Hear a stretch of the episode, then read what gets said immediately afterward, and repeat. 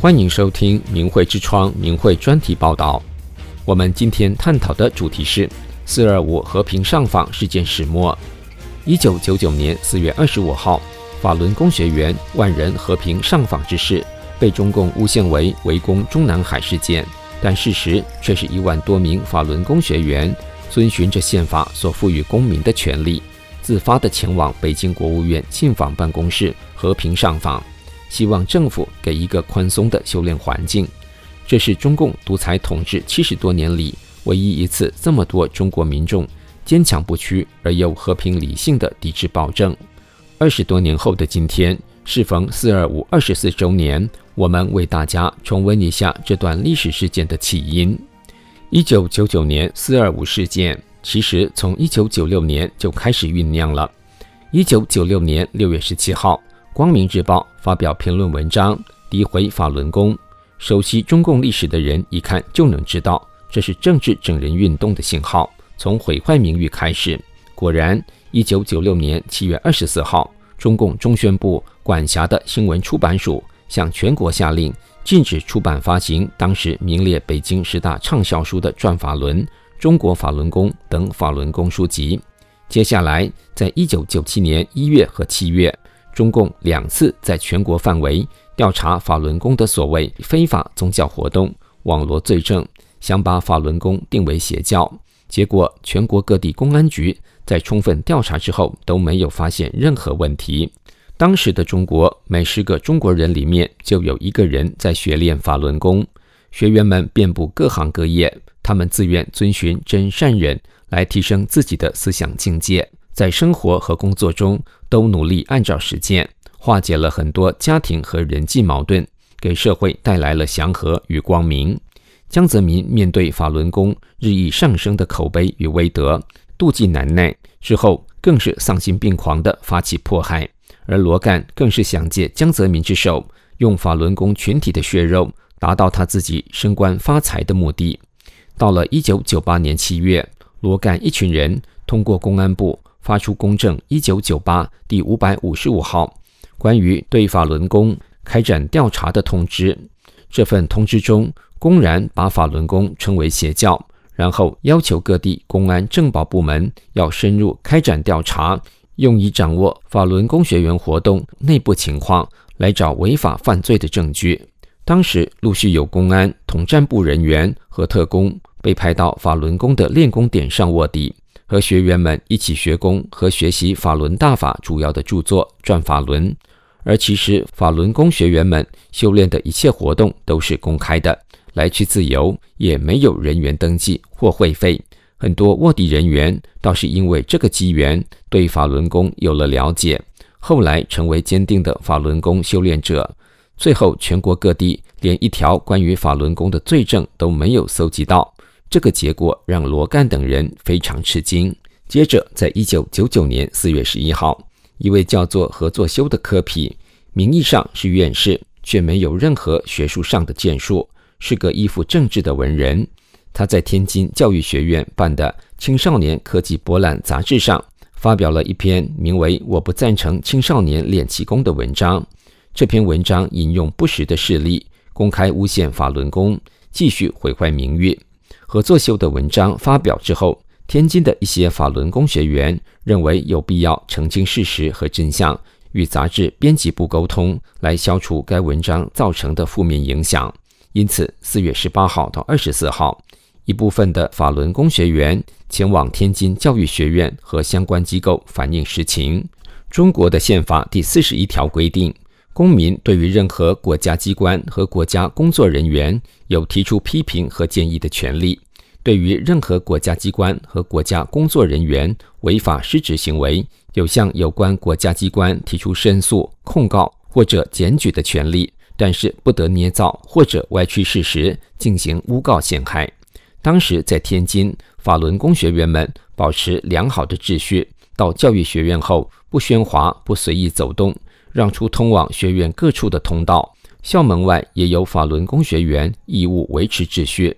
面对这样和平上访的群众，中共政法委书记罗干却命令天津市公安局出动三百多名防暴警察，殴打反映情况的法轮功学员，导致四十五人被抓捕，多名法轮功学员当场受伤流血。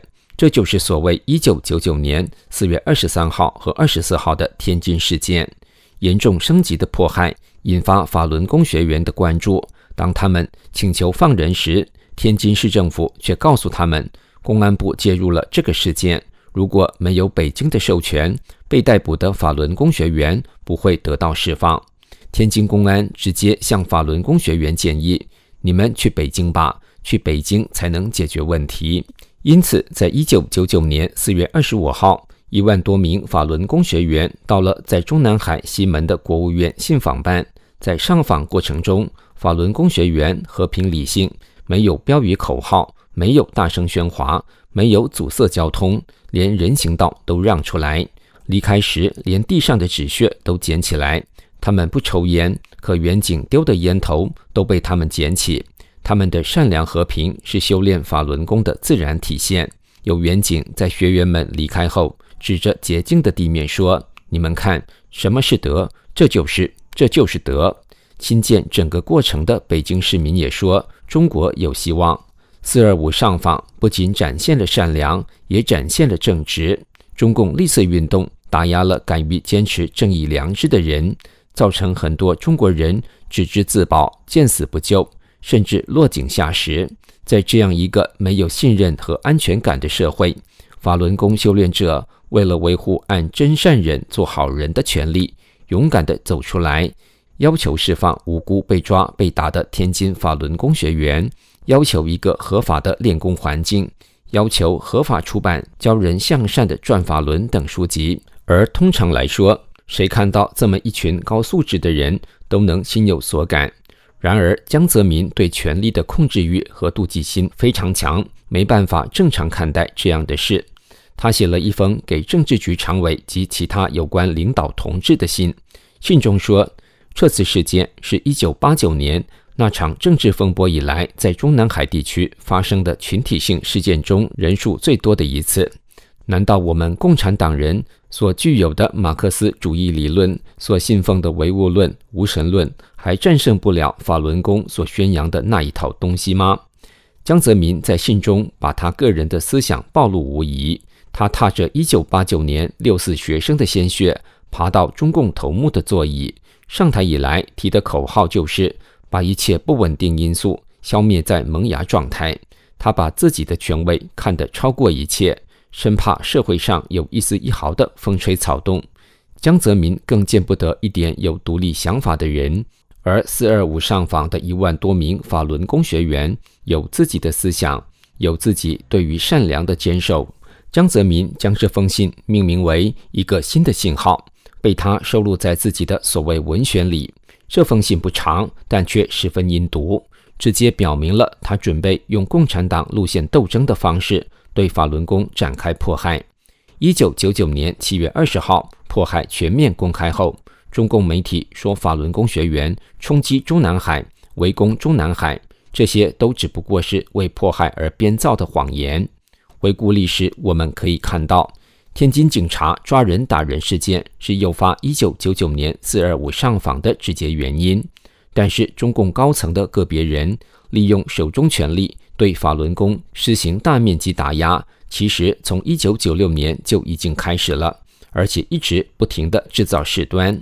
1999年四月，法轮功学员的四二五上访只是又一个为了阻止迫害进一步升级的善良努力。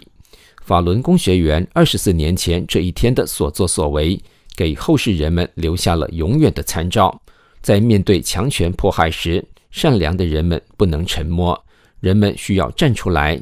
中共最怕民众了解真相，因为真相能唤醒人的正念、良知和心中的善念。二十四年来，全世界法轮功学员向民众展示功法和讲真相，继承的就是四二五的这种精神。而到目前为止，已经有超过四亿中国人用真名或化名退出曾经加入的中共党团队组织，不再和邪恶的中共为伍，选择精神上的自救。